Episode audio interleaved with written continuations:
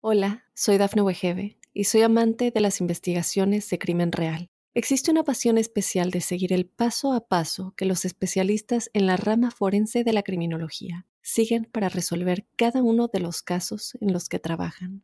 Si tú, como yo, eres una de las personas que encuentran fascinante escuchar este tipo de investigaciones, te invito a escuchar el podcast Trazos Criminales con la experta en perfilación criminal, Laura Quiñones Orquiza, en tu plataforma de audio favorita.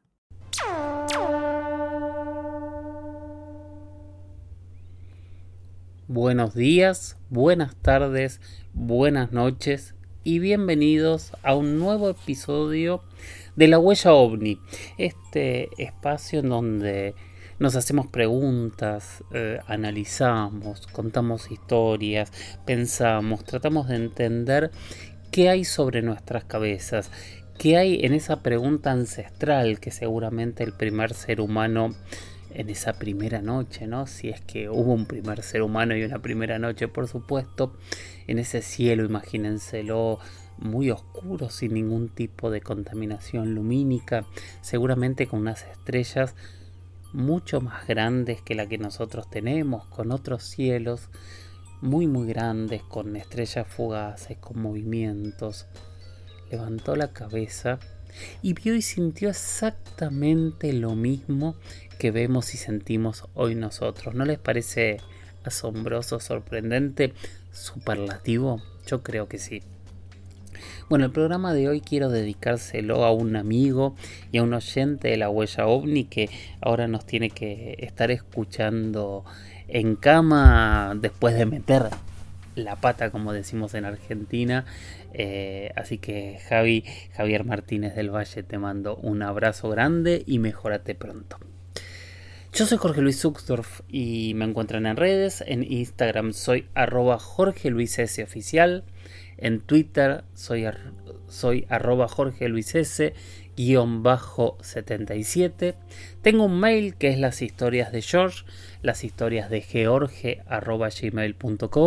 Si están escuchando, por donde estén escuchando, sea Spotify, sea YouTube, sea Apple Podcast, Google Podcast, por donde sea que estén escuchando pongan seguir.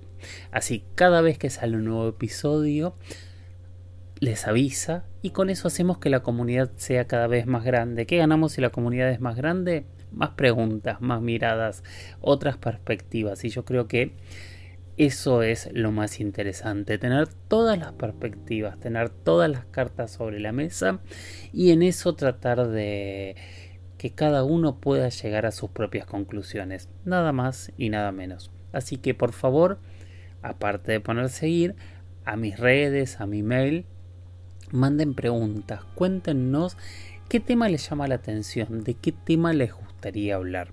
Y por otro lado, también pueden enviarme audios, tanto en redes como por mail, contándome, contándome si tuvieron alguna experiencia, si tuviste alguna experiencia en primera persona, algo extraño que hayas visto y que quieras compartirlo con todos nosotros. Nosotros lo ponemos al final de, este podcast, siempre tratamos de poner una de estas historias para escuchar, no analizamos, no juzgamos, simplemente compartimos entre todos. Así que te invito a enviar preguntas, a enviar experiencias y a seguir participando, a seguir haciendo esta que es la huella ovni y que la hacemos absolutamente entre todos. Bueno, cuando leí esta primera pregunta no, no pude menos que sonreírme porque es un lugar que, que yo viajé, que, que, recorrí hace mucho tiempo y me generó eh. Hola, soy Dafne Wegebe y soy amante de las investigaciones de crimen real. Existe una pasión especial de seguir el paso a paso que los especialistas en la rama forense de la criminología siguen para resolver cada uno de los casos en los que trabajan. Si tú, como yo, eres una de las personas que encuentran fascinante escuchar este tipo de investigaciones, te invito a escuchar el podcast Trazos Criminales con la experta en perfilación criminal, Laura Quiñones Orquiza, en tu plataforma de audio favorita. Recuerdos. Adrián.aguirre.1023 leyó, interesante, he escuchado mucho de este sitio En una montaña cercana a Nobsa se ven luces desde tiempos de la conquista española. española perdón. ¿Hay un podcast sobre Nobsa en la huella ovni? Bueno, no lo había, pero ahora lo habrá a partir de este momento. Quiero contarles primero, como para empezar a ubicarnos, que Nobsa es un municipio colombiano que se sitúa en el departamento de Boyacá, en Colombia, obviamente si es un municipio colombiano. Es un municipio pequeño que no, no debe estar entre las 14, 15 mil personas por lo que leí y es un lugar precioso. Es un lugar... Eh, muy lindo, rodeado de montañas, un valle con, una estructura entre moderna y colonial y que para nosotros en el mundo ovni se hizo famoso allá por el año 2006, fines del año 2006, principios del año 2007, cuando diferentes personas, diferentes pobladores del municipio empezaron a, a encontrar objetos volando en el cielo que les empezaron a, llamar la atención. Estos objetos, que de hecho hay videos de, estos objetos, tenían eh, algunas características eh, extrañas. Siempre hablaban de, objetos que se parecían a, un balón de fútbol americano, un balón de, de rugby, con colores este, dorados y que salían luces y que esas luces eh, llegaban hasta el, hasta el suelo y los objetos tenían una forma como de pelota de fútbol americano o rugby.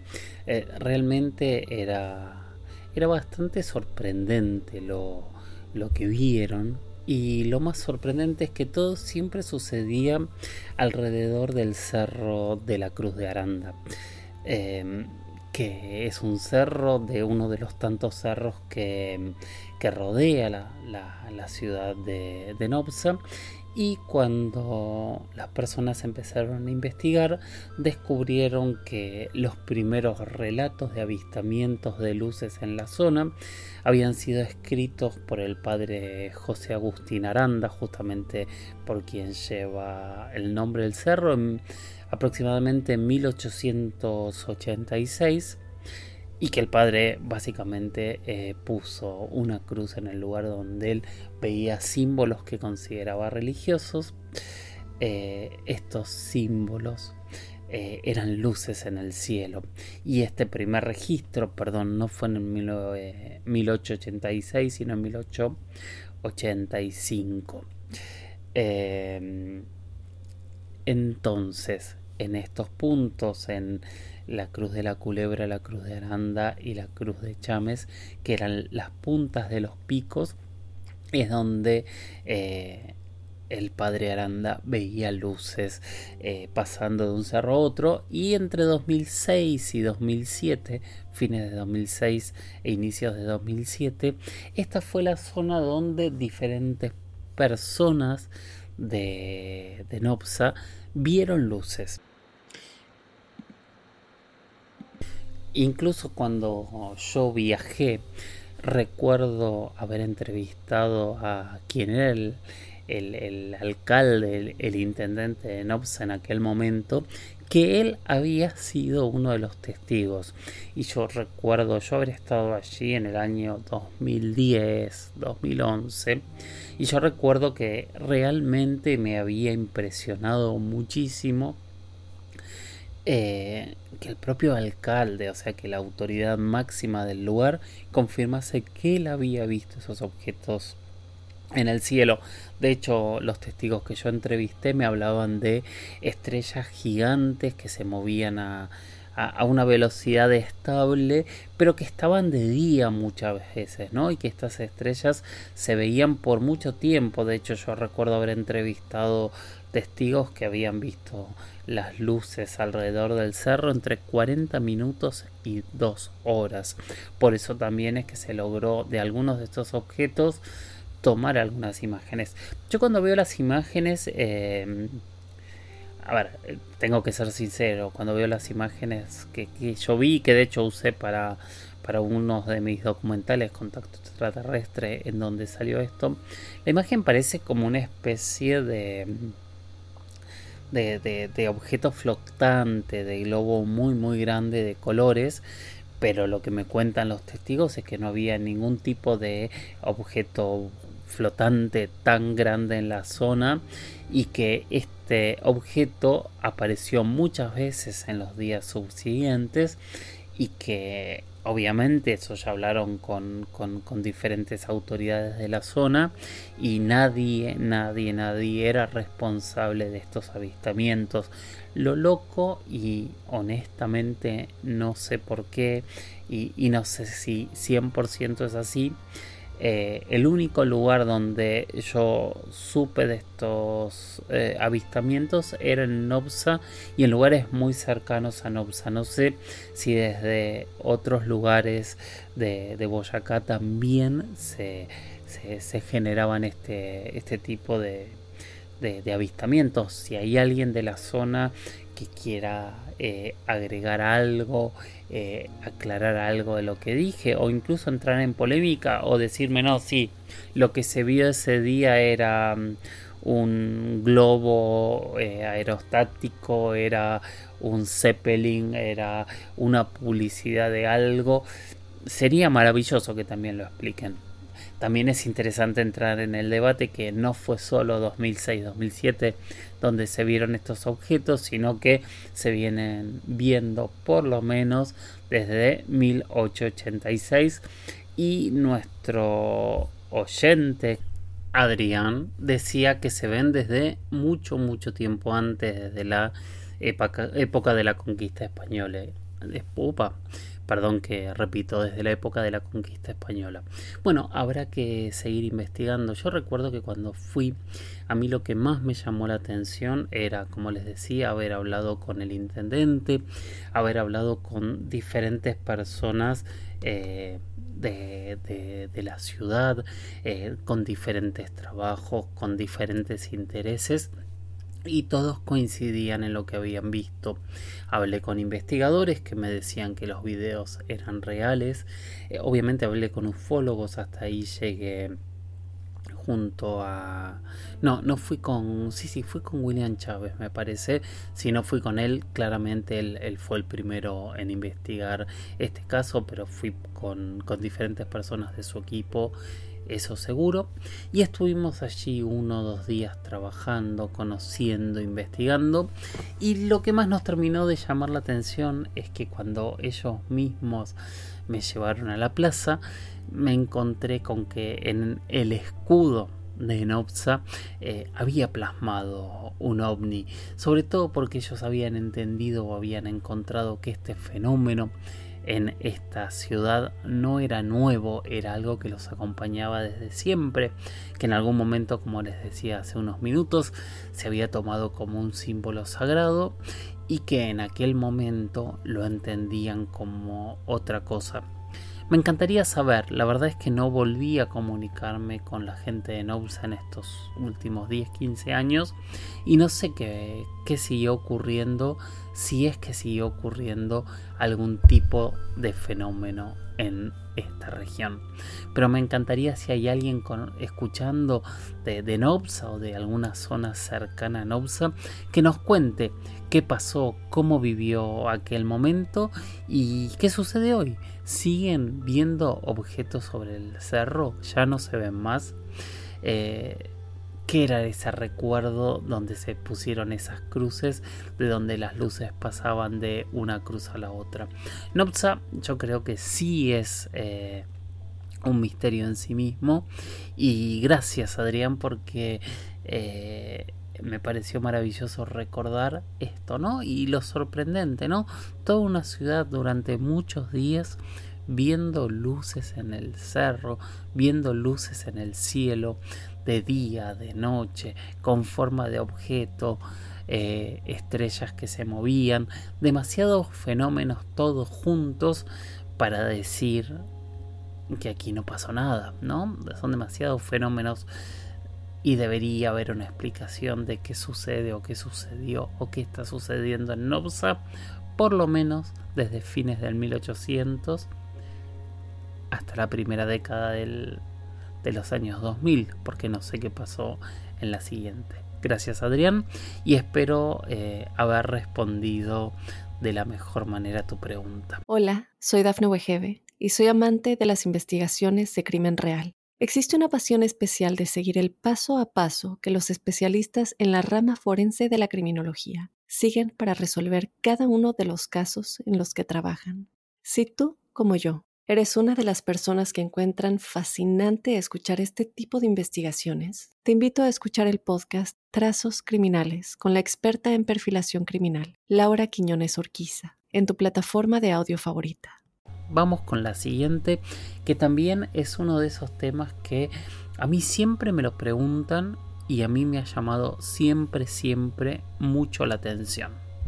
Y la siguiente pregunta me la hizo Axel Gandaler, Gandarela. Que Axel Gandarela me dijo, hola Jorge, no recuerdo si ya tocaste este tema en el podcast.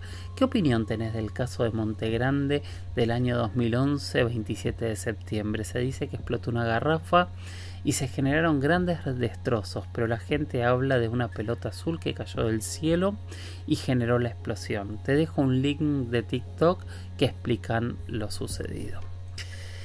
Yo estuve poco tiempo después, te diría pocos días después de lo ocurrido en Montegrande, pero vamos a empezar por el principio de la historia.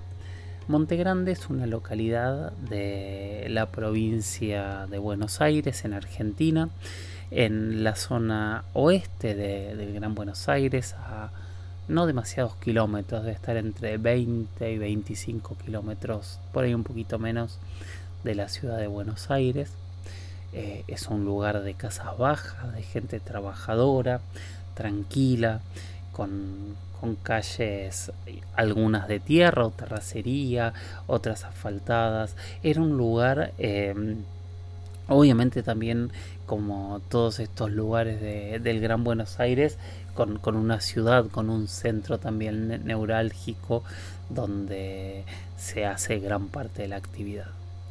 El lugar donde ocurre esto, que es uno de los barrios de Monte Grande, el, barrio, el barrio El Sairzal, es un lugar que eh, que la verdad que fue muy impresionante lo que pasó. Yo me acuerdo ese 27 de septiembre cuando se dio la noticia que en realidad la tragedia fue el 26 de septiembre. Recuerdo que prendí los noticieros y decían que hubo en esta región una gran explosión, que una casa se había derrumbado, que había una mujer muerta, que las casas de alrededor habían sido realmente muy dañadas y enseguida, enseguida eh, los propios bomberos que daban entrevistas a, los medios de comunicación hablaban de que una garrafa, un, contenedor de gas envasado eh, que estaba conectado a un horno para hacer pizzas, a un horno pisero, había tenido una fuga y había explotado generando esta terrible tragedia no nos llamó mucho la atención, pero empezaron a aparecer otros elementos que nos llamaron la atención a todos.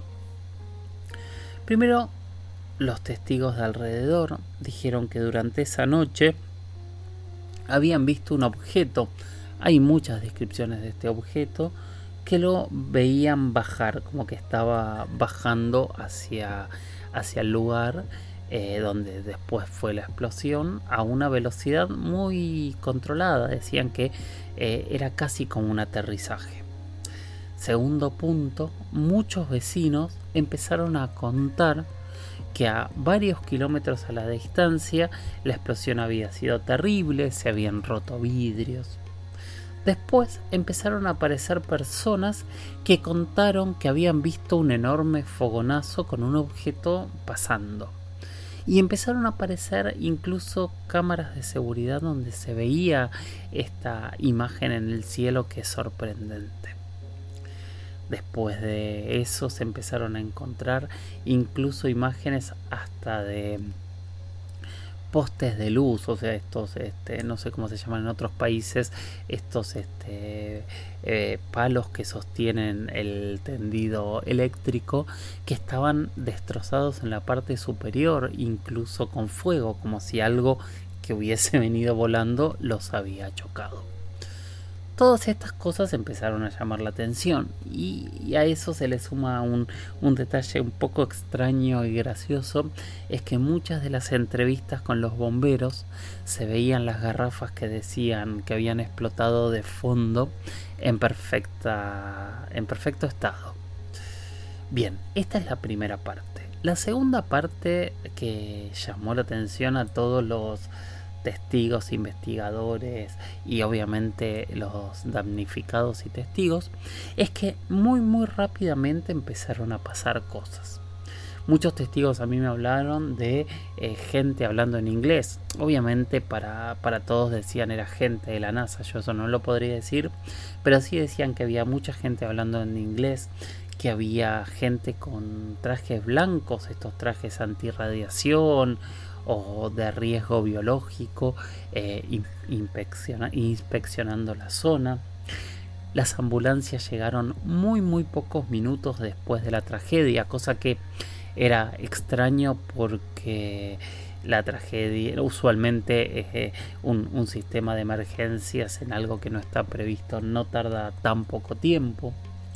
Lo que me contaban también varios investigadores es que los heridos en vez de ser llevados a Monte Grande directamente, fueron llevados a un hospital más grande, cercano, pero no tan cercano a la zona, que es el hospital de Seiza, donde está también el aeropuerto internacional que, te lleva a Buenos Aires y a la ciudad de Buenos Aires.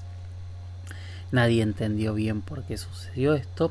Y lo más extraño de todo es que eh, después del desmoronamiento de la casa y demás, en muy muy pocos días habían eh, levantado hasta el último eh, escombro el de, la casa derruida y se habían llevado todo dejando el terreno realmente muy limpio. De hecho, cuando yo fui algunos meses después, el terreno estaba limpio. Me entrevisté con varios de los testigos, de hecho me, entrevisté con, el dueño de, de la casa donde el objeto había pegado y me contó la historia, que obviamente él no vio nada, tampoco las personas de alrededor, pero lo que contaba es que su hermana que había muerto se la habían entregado en un ataúd cerrado y que ese ataúd ellos eran de nacionalidad peruana directamente viajó a Perú pero que nunca pudieron abrir el ataúd que él no sabe qué pasó que lo visitó gente que, que le llamó la atención e incluso muchos vecinos decían que cuando salieron parecía una zona en guerra, que los autos eh, había, estaban dados vueltas, que la explosión había sido realmente terrible. Bueno, con todos estos datos es donde eh, diferentes investigadores del fenómeno ovni empezaron a atar cabos, ¿no? a pensar qué es lo que había sucedido. Entonces el planteo de la garrafa casi que había sido descartado por cómo había sido la explosión y demás. Y se empezó a plantear si eso se podía tratar de alguna prueba misilística, ¿no? De un misil que se haya salido de control. Que yo no sé si está descartado el día de hoy. Yo entiendo que no está descartado que haya sido un misil. Pero lo que muchos decían es que era muy extraño que fuese un misil porque no había un cráter o sea, toda la explosión había sido eh, en la superficie. Y yo, habiendo estado en el lugar, me consta que no había un agujero. Eh, después decían que podía haber sido chatarra espacial. Yo he hablado con mucha gente que trabaja en satélites y demás. Y siempre me cuentan y me explican que la chatarra espacial está perfectamente traqueada y constantemente saben en dónde está cada fragmento de chatarra que está volando sobre nuestras cabezas. Por eso cuando hace unos meses se perdió una, una nave china, eh, se generó tanto caos porque todos decían que no había control donde eh, el lugar exacto en donde estaba esa, esa nave. Bueno, volviendo al tema. Chatarra espacial, un misil, por supuesto algún tipo de explosión. Eh, Y ahí empezó a plantearse el otro tema, ¿no? Un ovni, decían. Si un ovni se estrelló en, en esta zona, ¿podría haber sucedido? Y claro que podría haber sucedido, pero tampoco teníamos pruebas de eso. Solo sabemos al día de hoy que algo cayó del cielo que provocó una muerte, que provocó daños materiales y físicos a muchas personas de alrededor y que a mucha velocidad, una velocidad realmente inusual, se habían llevado todo con pruebas y demás hubo una muerte, hubo destrucciones y obviamente la justicia argentina intervino. La justicia que en teoría iba a dar algún tipo de respuesta, pero hoy, cuando estoy grabando esto, 2023, 27 de agosto de 2023, a poco de cumplirse un nuevo aniversario, un poquito menos de, uno justamente un mes de poquito menos porque fue el 26 a la noche, pero básicamente un mes de cumplirse un nuevo aniversario de esta enorme tragedia de Monte Grande, todavía no tenemos respuesta. O sea, no tenemos respuesta de qué fue lo que pasó. Entonces, al no tener una respuesta, obviamente que la hipótesis ovni no se puede descartar. No se puede descartar ninguna. No se puede descartar que haya sido un experimento fallido. No se puede descartar que haya sido algo que haya caído del cielo. Sí se puede descartar, por lo que explican todos los peritos, eh, esa hipótesis que daban como segura el primer día de la garrafa del, del horno pisero. Pero hay un misterio grande y hay una tragedia muy grande en Monte Grande. Entonces, siempre que hay una tragedia, siempre que hay muertos, siempre que hay familias que salieron heridas, a mí me, me parece que es importante tratar estos temas con prudencia y con respeto, que es un poco lo, lo que trato de hacer. Lo otro que tiene Monte Grande, y, y yo sé que ahora va a suceder, y, me gustaría, y para mí sería importante que suceda, tiene una enorme cantidad de testigos, muchos testigos. Entonces voy a, saltar sin red, como quien dice. A mí me gustaría en el próximo episodio de la huella ovni poner muchos audios de testigos que de alguna manera hayan visto algo de Monte Grande y me cuenten qué es lo que opinan. ¿Por qué? Porque eso es lo interesante que tiene este tema. Hubo tanta gente que fue testigo, que fue víctima, por suerte la gran mayoría menores a, a, las víctimas donde cayó este objeto, tanto a quien le cayó encima como en las personas que vivían alrededor, pero hubo mucha gente que vio, sintió, escuchó, se cruzó con, con personajes y demás. Me encantaría escucharlos, así que ya saben, si alguien quiere, envíeme audios y si esos audios están, la semana que viene los ponemos. Y obviamente, si no están, seguiremos adelante con todas las preguntas que tenemos para seguir respondiendo. Gracias por, por, hacerme recordar este tema que me parece muy muy interesante, muy doloroso, pero que siempre vale la pena analizar. Bueno, dos preguntas fueron largas. Eh, a mí me, me, llevaron a mis primeras investigaciones para History, no las primeras que hice eh, a nivel este, infinito y demás, pero cuando hice mi primer documental de contacto extraterrestre, eh, hablé e investigué estos dos temas. Si bien el de Monte Grande finalmente no salió al aire, pero sí salió el de Nopsa. Siempre pido audios y esos audios llegan porque ustedes son geniales y me ayudan y me consienten. Así que eh, vamos a ir hoy con un audio que es bastante interesante eh, y es de eh, un oyente que... A ver, estoy buscando el nombre mientras hablo así lentamente para no equivocarme, pero es Leo de Belis. Leo mandó un audio con una de sus experiencias dentro de ese audio él dice que tiene otras que me las mandó por escritos, que es cierto que yo las leí. Vuelvo a decir, si querés compartirlas en audio, las subimos. Y si no, está muy bien. Gracias Leo y aquí escuchamos tu experiencia. Una vez con vos por... Buen día, ¿cómo estás? Eh, paso, voy a hacer eh, lo más sintético. Yo había hablado una vez con vos por otro caso que me había pasado, que no lo quise hablar. Aprendí ahora cómo funciona el tema del Messenger para hablar y todo eso. Eh, te voy a contar otro caso que me pasó. Hace un tiempito fuimos con mi mujer al cementerio, cementerio privado, que lo vas a ver ahí en el plano ese, está al lado del municipal, la Cámara de Plata. Y mientras esperábamos fuimos a sacar el cajón para que la cremaran a la madre de ella y era un día completamente despejado. Eh, estábamos esperando ahí afuera, tomando sol, era aproximadamente, no recuerdo, 10 y media, 11 menos cuarto de la mañana. Entonces eh, yo la tenía mi mujer de frente y yo estaba mirando hacia el sudeste, lo que es el mar. En esa foto sería a la derecha. Eh, levanto la vista, estaba mirando unos pájaros que había volando y por ahí de repente miro como si hacemos a ver este, a modo reloj Venía de las 2 de la tarde, 2, sí, 2, 2 de la tarde aproximadamente. Veo pasar una esfera negra y venía bastante rápido. Todo esto sucedió aproximadamente unos 3 segundos.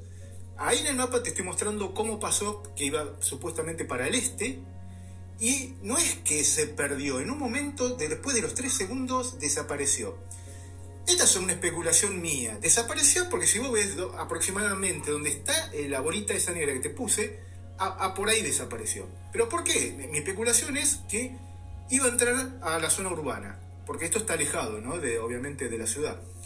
Eh, y desapareció porque iba a entrar a la, zona urbana para que no lo viera. Eh, fueron aproximadamente 3 segundos, iba bastante rápido, era negra, no era la típica plateada, pero bueno, quería contarte este caso justo, porque el otro, eh, si querés te lo puedo explicar hablado, eh, ya te lo mandé escrito lo que me pasó, pero no tengo, lamentablemente no tengo fotos, y menos lo de la esfera, porque en tres segundos no me dio tiempo, lo único que hice fue atinar a mirarla y verlo bien lo que era, y no me dio tiempo a sacar, no es que estaba estática, entonces ahí sí hubiera sacado el celular, lo filmaba, o sí, lo filmaba, o lo fotografiaba. En el caso anterior, que te conté que está escrito, eh, no llevé ese día el celular, que creo que sí, te, lo conté ahí. Bueno, eh, no sé, cualquier pregunta que tengas para hacerme es simplemente contártelo. Eh, es, un caso más de, de, la casuística que hay cientos de miles en todo lado del mundo, ¿no? Bueno, abrazo. Gracias, Leo. Más o menos todos los casos son importantes, esto que decís es un caso más de la casuística, todos los casos son importantes, yo creo que es importante compartirlos, así que los invito a seguir compartiendo eh, casos, experiencias, seguir haciéndome preguntas, seguir planteando con qué seguimos, qué temas hay y después por supuesto tengan paciencia porque hay muchas, muchas preguntas para responder y yo me voy a tomar el tiempo de responderlas absolutamente a todos. Gracias por haber llegado hasta aquí, gracias por seguir participando de la huella ovni. Y como siempre les digo, sigan mirando al cielo, sigan capacitándose, no compren verdades absolutas, quédense con conocimiento, quédense con esos elementos que a cada uno les haga llegar a sus propias conclusiones sobre esta gran pregunta que desde el primer día de la humanidad nos hacemos todos juntos. ¿Hay vida en las estrellas? ¿Qué hay sobre nuestras cabezas? Gracias por estar ahí, gracias por acompañarme y nos seguimos escuchando en este espacio que es de todos, que lo hacemos entre todos y que se llama La Huella OVNI. Nos escuchamos la semana que viene.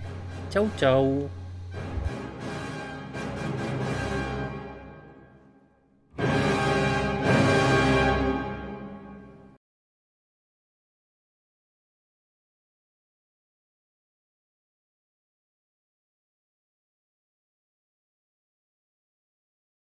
Hola, soy Dafne Wegebe y soy amante de las investigaciones de crimen real. Existe una pasión especial de seguir el paso a paso que los especialistas en la rama forense de la criminología siguen para resolver cada uno de los casos en los que trabajan.